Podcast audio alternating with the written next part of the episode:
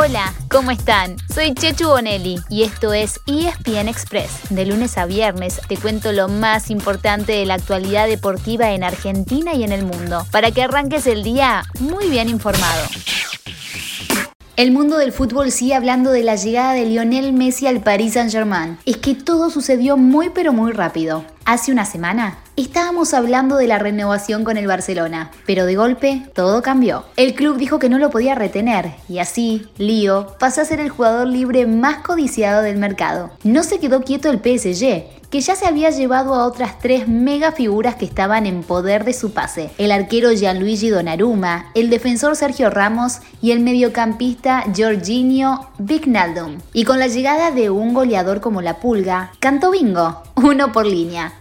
Ayer les compartíamos varias de las frases que dejó Messi en su presentación, pero un rato más tarde se sentó con ESPN y acá les traemos lo mejor. Escuchen. El golpe fue duro para, toda la familia. Antonella eh, acompaña donde sea y si bien estaba mal el primer momento, eh, bancó y apoyó y, preparada para, para lo que fuese.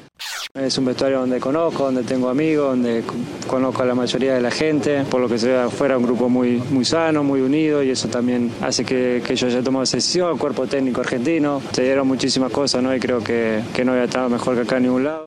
Recuerden que este sábado el PSG juega su primer partido como local en la temporada, frente al Racing de Estrasburgo. Después tendrá dos partidos como visitante y una semana de receso por la fecha FIFA. Recién vuelve al Parque de los Príncipes el 12 de septiembre y unos días después jugará por la UEFA Champions League. Lío ya dijo que está listo para empezar los entrenamientos, pero viene de una temporada muy larga que culminó con el título de la Copa América seguida de unas más que merecidas vacaciones. Con ese panorama, quizás lo volvamos a ver en acción primero con la selección, pero por las eliminatorias. Les iremos contando para que se prendan alguna de las múltiples pantallas de ESPN cuando llegue ese momento tan esperado.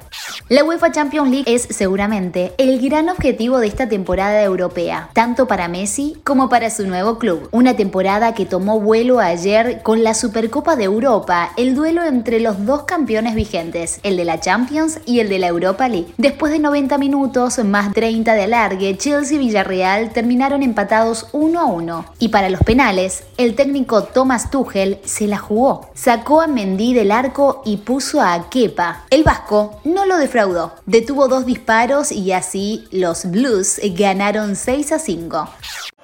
Ahí está el capitán, el ex Real Madrid, Valencia, Napoli con su experiencia. Raúl ante Kepa. Ese es Albiol. Atajó Kepa.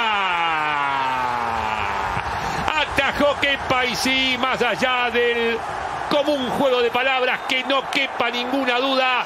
El más campeón es el Chelsea, el campeón de la Champions, le ganó al campeón de la Europa League. Un dato curioso, el Chelsea había perdido por penales las últimas dos Supercopas de Europa que jugó, en el año 2013 con Real Madrid y en el año 2019 con el Liverpool. También hubo acción anoche por la Copa Libertadores. Jugó el único equipo argentino que llegó a cuartos de final, River Plate, que fue local en el partido de ida frente a Atlético Mineiro. Es el final en el Estadio Monumental Atlético Mineiro. Le acaba de ganar a River 1 a 0 por el gol marcado por Nacho Fernández a los 13 del segundo tiempo. Nacho expulsado y como dije recién, Enzo Pérez no podrá estar en la vuelta en Brasil. Quizá le faltó un gol en el primer tiempo para justificar a River esa supremacía que tuvo y la tuvo. El segundo tiempo fue otro partido. Mineiro desde desde el comienzo con otra postura, saliendo a buscar, hizo el gol, una buena, una buena jugada con Nacho Fernández llegando al área, como es su característica principal ofensiva. El Millo perdió en casa y el miércoles que viene tendrá que hacer algo que ya conoce bien, dar vuelta a la serie en Brasil. En otros resultados, Sao Paulo y Palmeiras empataron 1 a 1 el martes. De esta serie saldrá el rival de River si es que avanza a semifinales. Por el otro lado del cuadro, Flamengo dio un gran paso venciendo 4 a 1 a Olimpia en Paraguay, mientras que hoy chocan Fluminense y Barcelona de Ecuador. ¿Serán 4 de 4 los brasileños en las semis? En el tenis, perdió la Peque, pero ganó el Peque. En Montreal, Nadia Podoroska cayó en dos sets con la italiana Camila Giorgi. También en set corridos, pero en Toronto, Diego Schwartzman superó al francés Benoit Paire. Vuelve a jugar hoy con el español Roberto Bautista Ut. Además, el Peque tuvo tiempo para hablar del tema del momento. Sí, de Messi. No se lo pierdan. Eh, sí, pero porque lo, amo, la verdad. Creo que a mi vieja nunca le dije te amo. A, a Messi cada vez que lo veo en la tele lo amo.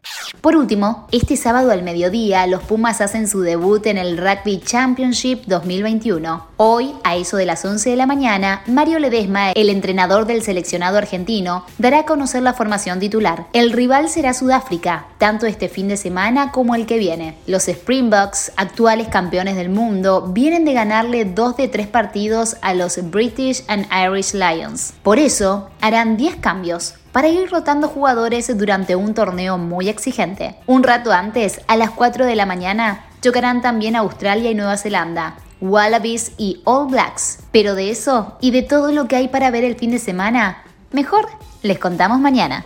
Y así llegamos al final de nuestro episodio de hoy. Soy Chechu Bonelli y de lunes a viernes te traigo las noticias deportivas más relevantes para que arranques el día muy bien informado. Te espero en el próximo ESPN Express. Y no te olvides, dale clic al botón de seguir para recibir una notificación cada vez que haya un nuevo episodio disponible. No te vas a arrepentir.